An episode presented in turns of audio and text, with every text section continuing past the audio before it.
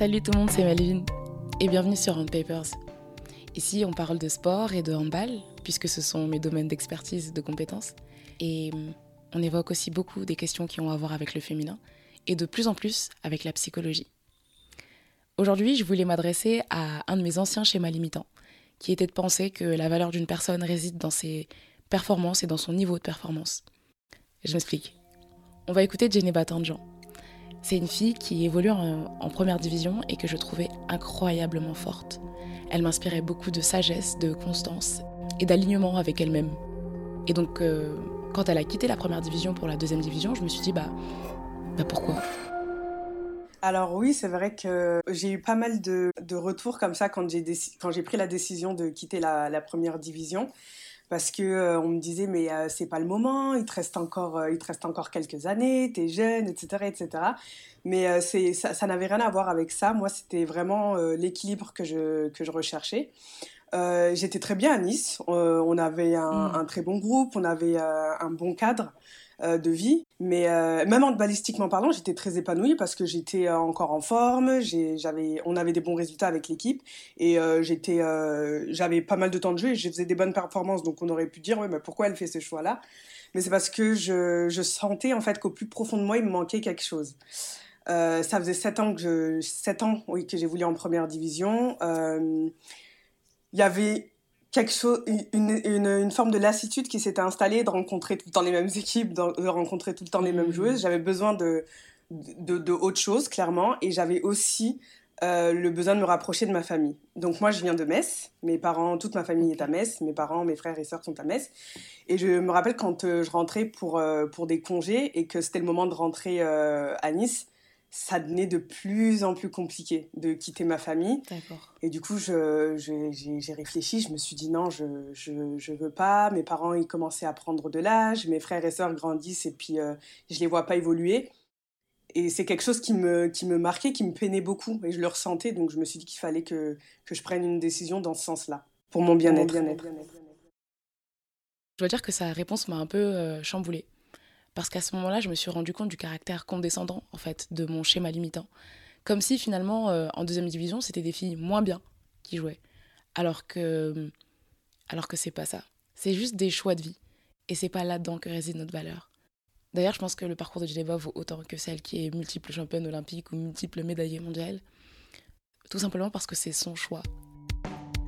Vous le verrez, Geneva, c'est une personne hyper enthousiaste, qui a plein de belles choses à nous dire, plein de, belles leçons de sagesse aussi à partager avec nous. Alors je vous souhaite vraiment une très très belle écoute. Je vous souhaite d'apprendre et, euh, et, surtout de vous connecter à, à, vos propres choix à travers l'écoute de, de cet épisode. Bon, je suis obligée de te le redire, Geneva, mais je suis vraiment très très contente de te recevoir sur le podcast aujourd'hui.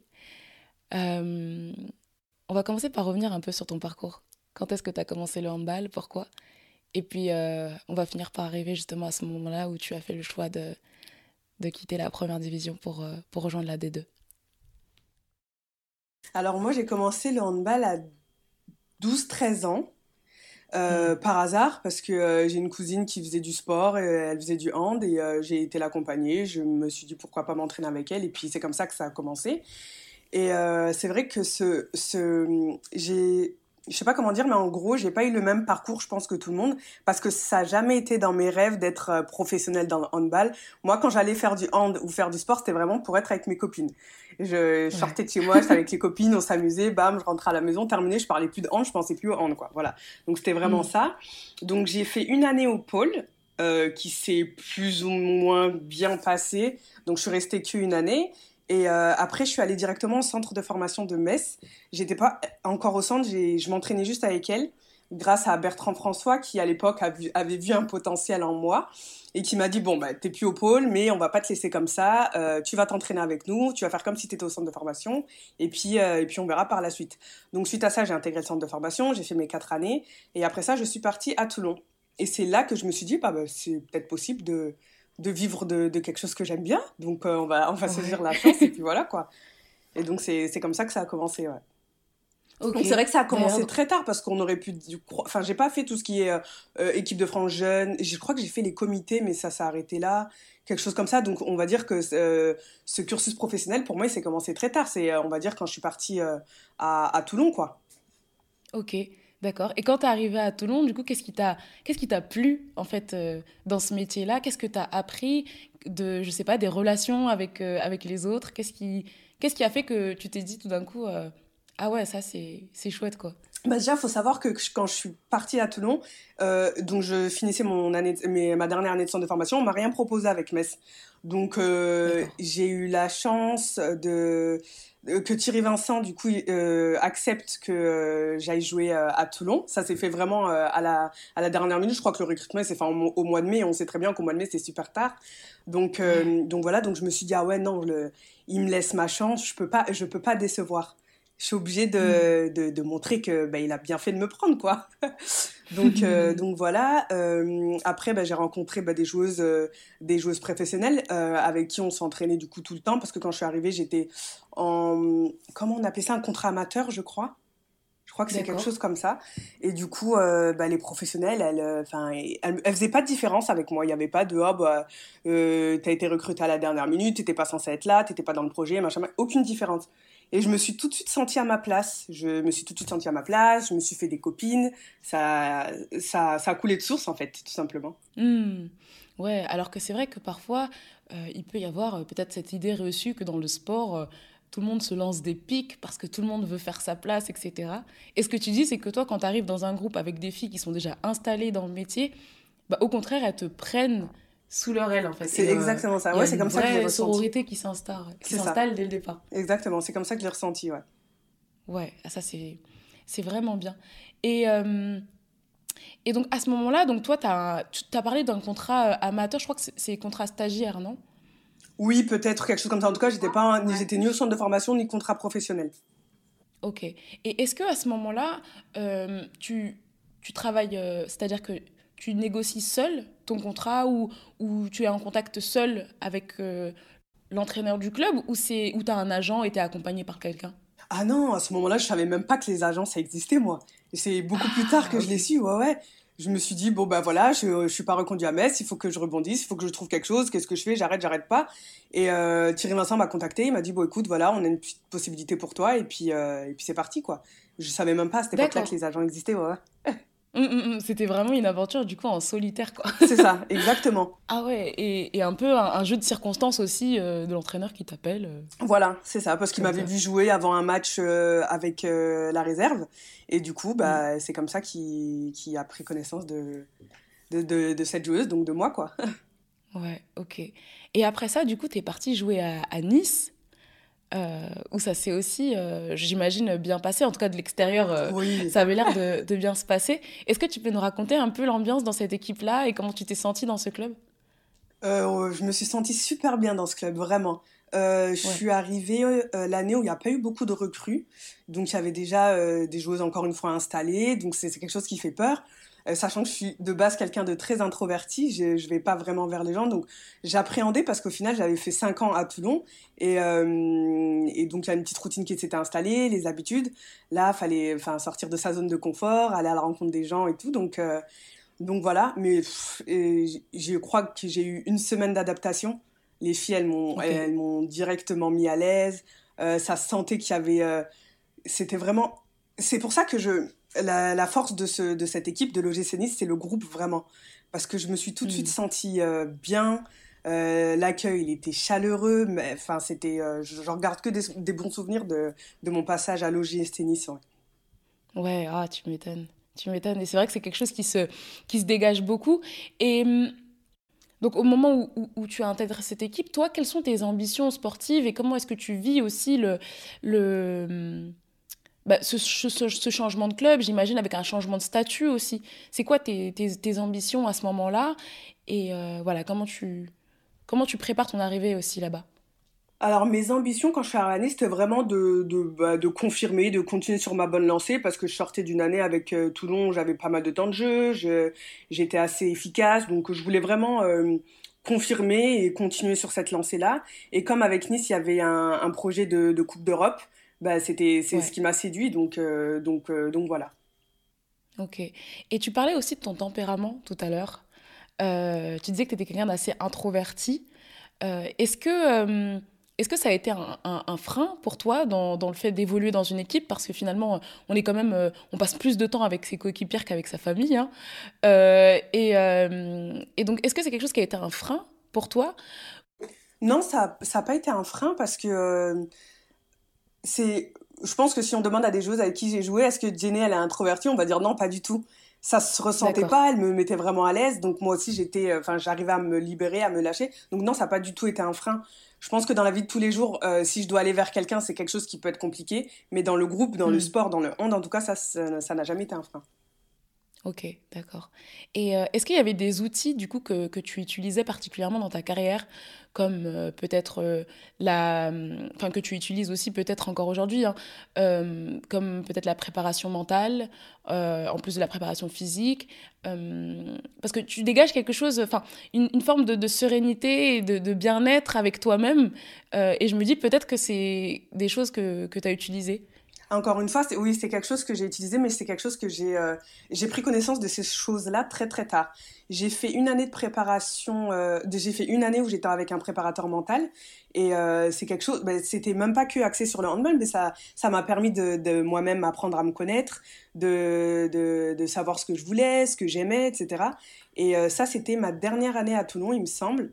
Et, euh, et, depuis, je suis axée sur le développement personnel, euh, sur euh, tout ce qui est bien-être. Mmh. oui, c'est quelque chose qui me, aujourd'hui, qui me stimule beaucoup. Ouais. Ouais. Ah bah ouais, tu m'étonnes. Bah, surtout que dans, dans, le sport de haut niveau, je pense que quand on est bien dans ses baskets, ah, bah, en plus c'est le cas de le dire, finalement, être bien dans ses baskets, c'est vraiment un, un, moyen de performer et je, et je te rejoins tout à fait dans, dans, dans le fait que ça peut vraiment aider euh, dans une carrière. Et donc, euh, justement, on en revient euh, à un des points pour lesquels je voulais m'entretenir avec toi. C'est justement cette idée de, de bien-être. Et, et, je t'ai demandé justement de, me dire ce pourquoi, en fait, à un moment donné, tu as décidé que pour toi, la première division, c'était plus qui, bah, ce qui, ce qui t'allait. à, partir de quand est-ce que tu as, as, estimé que bah, voilà, tu voulais plus jouer en première division, que ça se passait plus exactement comme tu le souhaitais? Et, qu'est-ce qui, a motivé justement euh, ton, changement d'orientation, enfin pas forcément d'orientation, mais en tout cas ce changement dans ta carrière et, d'aller rejoindre un club de deuxième division? Euh, Alors le déclic, le déclic, je l'ai eu il y, a, il y a à peu près un an et demi. Je pense que ça, à force de travailler dessus, c'est quelque chose qui était là euh, bien avant, mais le déclic, je l'ai eu il y a un an et demi. En fait, à la reprise de la saison 2019-2020, je crois, donc il y a deux saisons. Euh, à la prépa, je me suis blessée au genou. Donc j'étais à l'arrêt pendant trois mois et c'était ma plus grosse blessure. Et, euh, et en fait, du coup, j'avais plein de temps pour moi tout d'un coup. Bah, plus d'entraînement, donc voilà. Et j'ai passé la moitié de ma convalescence à Metz. Donc j'étais avec mes parents, avec ma famille, euh, je profitais. Et comme je disais, quand c'était le moment de rentrer, j'ai reçu une claque et je me suis dit, ben non, j'ai pas envie de rentrer en fait. J'ai envie de rester avec ma mm. famille, j'ai pu profiter, ma petite sœur, euh, voir enfin comment elle a évolué. Enfin, en fait, ça, tout va très vite. On se rend pas compte de, de des choses qu'on loupe. Et moi, c'est vraiment ce qui, est, ce qui a été le déclic. Et du coup, quand je suis rentrée à Nice, euh, je me rappelle en plus, j'étais encore sous contrat parce que j'avais signé trois ans, donc il me restait encore une saison. Euh, je suis allée voir les, les, les, entraîneurs et je leur ai dit bon, écoutez, il faut, faut, que je vous parle. C'était au mois de septembre, je crois, avant d'aller à Cabreton faire ma. ma Réathlétisation. Ma réathlétisation, exactement. euh, j'ai été les voir, je leur ai dit, bah, écoutez, je me dois d'être honnête avec vous. Euh, j'ai, euh, pendant ces trois mois, j'ai eu le temps de réfléchir. J'ai envie de me rapprocher de ma famille, j'ai envie de reprendre mes études. Et j'ai l'impression que c'est quelque chose qui, qui, qui va contribuer à mon bonheur, à mon équilibre, à mon bien-être. Et je peux, je me vois pas rester euh, encore un an dans un club où je suis pas à fond à 100%. C'est pas quelque chose qui me ressemble. Donc j'ai été les voir mm. et, euh, et c'est pour ça que je pense que je leur remercierai jamais assez à l'OGC Nice aujourd'hui parce que ils ont contribué en fait à, à ce que je trouve cet équilibre en acceptant ma requête. Donc voilà. Donc le déclic, ouais, c'était il y a, il y a un an et demi quand je me suis blessée. Ah ouais. Ok, donc comme quoi finalement, on le dit souvent, hein, mais les ruptures en fait dans une vie, sont souvent des moments où soit on va renouveler ses voeux avec ce que l'on fait déjà, soit on va se tourner peut-être vers quelque chose qui se rapproche un peu plus de, de notre bonheur, en fait, comme tu dis, de, de cet horizon un peu plus euh, doré. Ouais.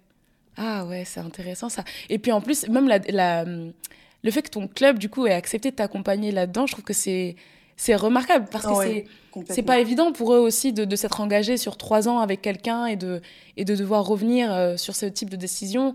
Euh, tu vois, je pense par exemple à Hailey Luciano aussi à Metz, qui après sa grossesse s'est dit mais, mais, attends, moi je veux pas laisser ma fille quoi. Et donc et, donc à ce moment-là, euh, le club lui dit bah bah bah ok, bah ok. Et, et, toi en fait finalement c'est un peu pareil. Et donc euh, donc toi qu'est-ce que tu es parti chercher justement en t'arrêtant de ça? Parce que voilà bah, tu l'as dit un petit peu de voir euh, de te rapprocher de ta famille. Est-ce que du coup ça t'a permis de, de retrouver un, un, un, équilibre effectivement? Et comment aujourd'hui ça ça t'aide? Et est-ce que tu tu pour toi du coup tu as fait le bon choix quoi? Oui, moi je pense que ça s'entend à ma voix. C'est euh, vraiment le. Euh, je, je regrette pas du tout ce choix-là parce que comme je dis, j'ai j'ai enfin pu trouver mon équilibre. Je me sens bien euh, je, enfin, je, je fais quand même, même si c'est vrai que c'est un niveau un peu moindre, mais ça reste quand même euh, un, très bon niveau. Et en plus, on a un bel, un, bel objectif pardon, de monter avec ce, avec ce club de la Stella, donc, dans lequel je joue. Et euh, donc, je suis bien professionnellement, j'ai repris mes études, je suis bien personnellement, je suis pas très loin de ma famille, je, les vois plus souvent que quand j'étais quand j'étais à Nice. Donc, oui, pour moi, c'est complètement le bon choix que j'ai fait. Ouais. Et donc, tu repris tes études. Qu'est-ce que tu fais, juste par euh, curiosité comme ça? Je suis en formation de naturopathie. Ah, trop bien. trop bien. Et est-ce que c'est quelque chose qui est aménageable, aménagé ou quelque chose que tu fais à, distance? Oui, bah bon, alors je le fais à distance par rapport au, Covid, mais euh, normalement, c'est vrai que c'était euh, la plupart c'était en présentiel, il y avait aussi euh, de la distance. Donc là pour l'instant, c'est que à distance. J'ai des stages malheureusement que je peux pas faire pour le moment, mais quand tout ira mieux, je l'espère, oui, j'aurai des stages en présentiel. OK, super. Quand tu disais que hum, tu voyais moins ta famille, euh, finalement, euh, tu aurais pu euh, rester et jouer en D1 aussi, et euh, simplement dans un club qui est moins loin, qui n'est pas aussi excentré par rapport à, ta famille. Pourquoi le choix justement de, la D2 et, et pas juste un autre club de première division un peu plus proche? Parce que c'était vraiment le enfin il y avait bien sûr la famille qui qui était c'était très important pour moi mais il y avait aussi ce double projet j'avais envie déjà de penser à ma reconversion et, euh, et je, en fait, comme je disais, j'avais pas envie de m'engager dans quelque chose à moitié. Là, je savais que le, le, le club pour lequel j'avais signé, il me permettait de faire mes études, donc ils, ils étaient euh, au courant de ce double projet et que ces deux choses-là en fait étaient importantes pour moi. Et je sentais que je pouvais le faire en okay. des deux jouer et être euh, à 100% et faire mes études aussi à 100%. Voilà pourquoi ce, mmh. ce choix-là.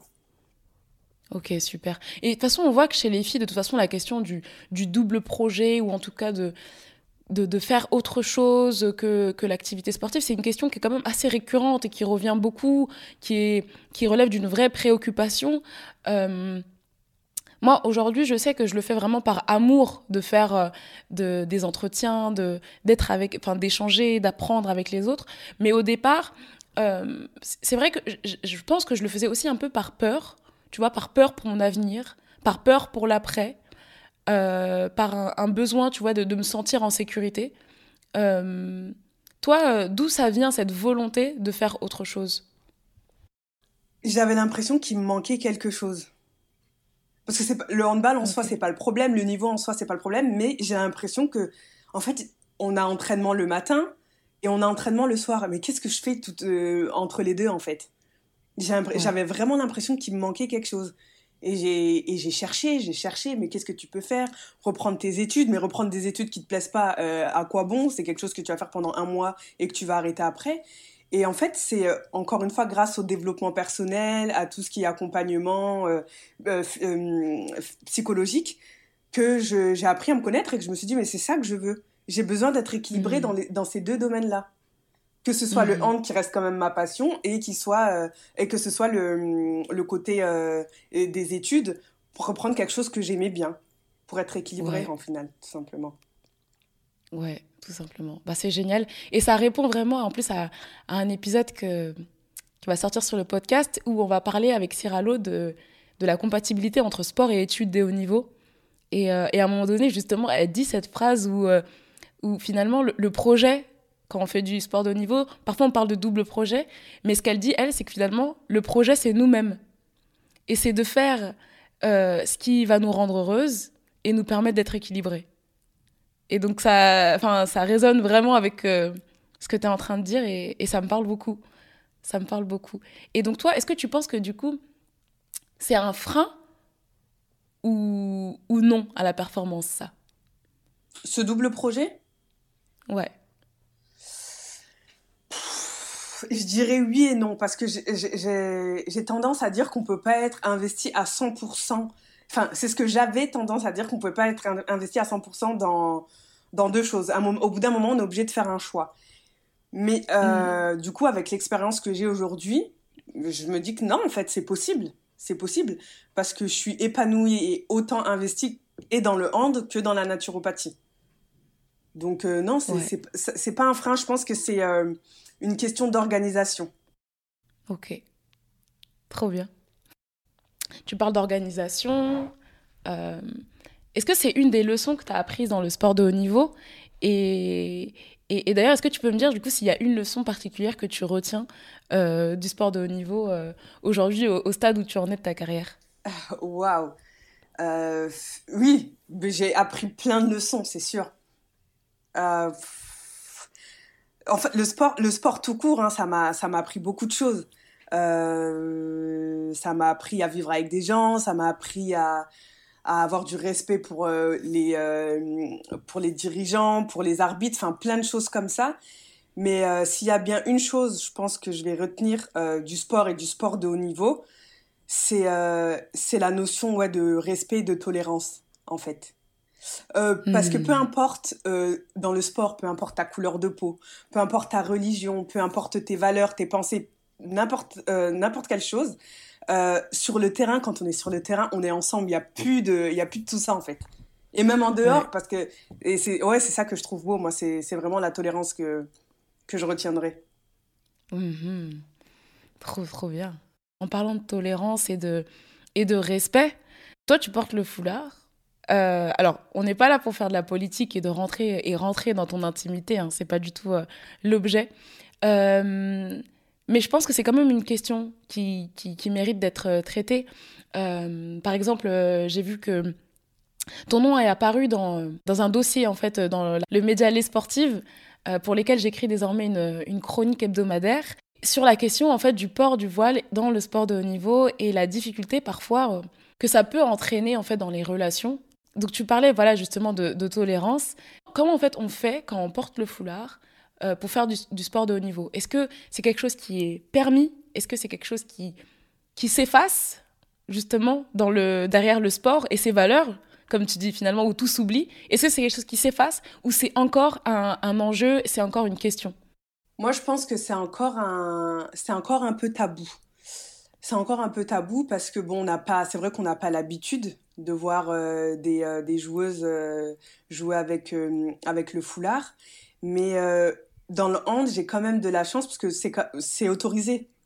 C'est autorisé dans notre championnat. Donc, euh, par rapport à ça, je, je, sais que je suis, je suis privilégiée parce que, par exemple, quand je vois que, je crois que c'est au foot, euh, les, les, les, jeunes femmes, elles n'ont pas le droit de, de jouer avec, euh, avec le foulard, ça me peine. Donc, moi, j'ai quand même cette chance-là. Mais c'est vrai que ça reste encore un peu tabou. on n'est pas à l'aise, hein, on va dire, on va, on, va dire ce qu'il est, mm. on n'est pas à l'aise. C'est un peu gênant, les regards, etc. Mais, mais j'y crois, je pense que c'est quelque chose. Le, sport tout court, de toute façon, il y a du respect, de la tolérance, donc je vois pas pourquoi par rapport à ça, il n'y en aurait pas. Oui, je suis d'accord, je suis d'accord. Mais c'est vrai, ce que tu as dit, c'est important parce que le handball, c'est peut-être le, je crois, le seul sport collectif où on a le droit hein, de jouer avec un foulard, à condition qu'il soit réglementé, bien sûr, parce qu'il y a des, notions de sécurité. Hein. Bien sûr, il ne faudrait pas qu'on étrangle quelqu'un sur un terrain. Euh... et, puis, euh, et puis voilà. Est-ce que par hasard, il t'est arrivé des, des mésaventures par rapport à ça Ou c'est vraiment toujours. Euh, est-ce que ça t'a déjà porté préjudice dans ta carrière Ou où on a vraiment respecté ton droit que, qui est offert par, par la pratique du handball professionnel. Bah alors euh, sportivement non ça m'a jamais porté préjudice. Je, sais que quand j'ai commencé à le mettre euh, il y a des dirigeants une fois ou deux qui sont venus me voir non t'as pas le droit. Je leur ai bah, grâce à, la JPH d'ailleurs que je remercie qui m'ont ressorti les textes je leur ai juste montré que si c'est autorisé et, et, et je, je leur en veux pas je leur on tient même pas rigueur parce que c'est quelque chose qui n'était pas arrivé. Donc euh, voilà, je leur ai montré les textes et terminé. Il n'y a, y a, y a, pas eu de, de, débat. Ok, très bien, c'est autorisé. Euh, voilà. Donc dans le sport, non, ça m'a jamais. Euh, enfin, dans la pratique même du handball, ça m'a jamais porté préjudice. Mais oui, il m'est arrivé quelques mésaventures. je sais qu'une année, je m'étais vu refuser de faire la photo d'équipe qu'on fait en début d'année parce que je portais, mm. je portais le foulard. Donc là, ça n'avait rien à voir de sportif, hein, de sportif, pardon, mais euh, ouais, ça m'a, ça, ça m'est arrivé. Ouais, bon, ça, c'est, c'est un peu dommage, mais euh, mais, mais comme tu dis, euh, finalement, quand, quand tu es capable de venir présenter les papiers enfin, de manière apaisée, il y a des textes qui, qui, qui m'autorisent, donc ça, ça relève de, du droit, en fait, c'est ton droit en tant que, que joueuse. Il n'y a, pas de, y a pas de débat à avoir, il n'y a plus de discussion à avoir, et c'est pas la peine de, de s'énerver ou oui, voilà. c'est ça, exactement. d'avoir des problèmes sur cette question qui finalement peut être une question tout à fait, euh, qu'on peut traiter de manière tout à fait apaisée, quoi. Et donc, par rapport à, tout ce qu'on vient de dire, à, ta carrière et, tout ça, est-ce que tu as peut-être un conseil euh, à donner à, à, quelqu'un qui, a envie de faire du handball, à quelqu'un qui, qui se sera reconnu dans ce que tu as dit? Alors, si euh, une, une, jeune femme, une jeune fille euh, écoute ce podcast et se reconnaît en moi, j'ai envie de lui dire de, de, ne pas lâcher, en fait, parce que euh, les différences, pour moi, c'est, euh, ce sont des richesses. C'est pas, c'est pas un mm. danger. Donc, euh, on peut très bien, avec, avec le respect, avec la manière douce, tranquille, faire comprendre aux, gens que, que les différences sont, sont des richesses et, et, pas un danger, tout simplement. Donc, de s'assumer, de s'accepter, et puis, et puis voilà. Je sais que ça paraît un peu bisounours, mais, mais c'est comme ça que je vois les choses. Non, ouais, ouais. Non, je pense pas que ce soit bisounours. Je pense qu'au contraire, c'est une invitation à... au calme, à l'amour et, et à, l'être ensemble. Et euh, est-ce que tu as peut-être une recommandation aussi euh, d'un ouvrage ou d'un, je sais pas, d'un podcast, d'une émission sur le développement personnel, un truc qui t'a particulièrement aidé, une personne peut-être? Moi, alors, le, j'ai pas commencé par écouter des podcasts ou des vidéos, j'ai commencé par, livre, euh, par lire pardon, le livre euh, Miracle Morning. Bon, je pense que ça doit parler à pas mal de personnes, mais c'est, euh, c'est, ce qui m'a, qui m'a lancé, on va dire, dans le, dans le développement personnel. Ça marche, va très bien. En tout cas, merci beaucoup, Djeneba, pour ton sourire et puis pour, pour ta sagesse. Ça m'a vraiment fait plaisir de t'entendre. Et, et, je pense que, en tout cas, moi, personnellement, ça m'inspire beaucoup. Et, vraiment, je te souhaite une très belle continuation et je te souhaite de continuer à être épanouie comme ça. Merci, c'est gentil. Et puis toi, bon, bon rétablissement. Merci beaucoup. J'espère que cet épisode vous a plu. Vous pouvez me le faire savoir en me laissant un commentaire et 5 étoiles sur Apple Podcast ou l'application de votre choix, ou m'écrire des courriers à onpaperspodcast.gmail.com vous êtes aussi nombreux à me suivre sur Instagram et je remercie vraiment toutes les nouvelles personnes qui sont là et qui m'encouragent à, continuer de développer ce podcast. Je remercie aussi Elia, qui est chanteuse et qui est aussi ma meilleure amie. Elle a réalisé la musique du podcast. Vous pouvez aller la streamer. Elle a sorti un nouveau single avec Booba qui s'appelle Grain de sable, qui est magnifique. Je vous souhaite un très beau dimanche et je vous dis à la semaine prochaine pour un nouvel épisode de Papers.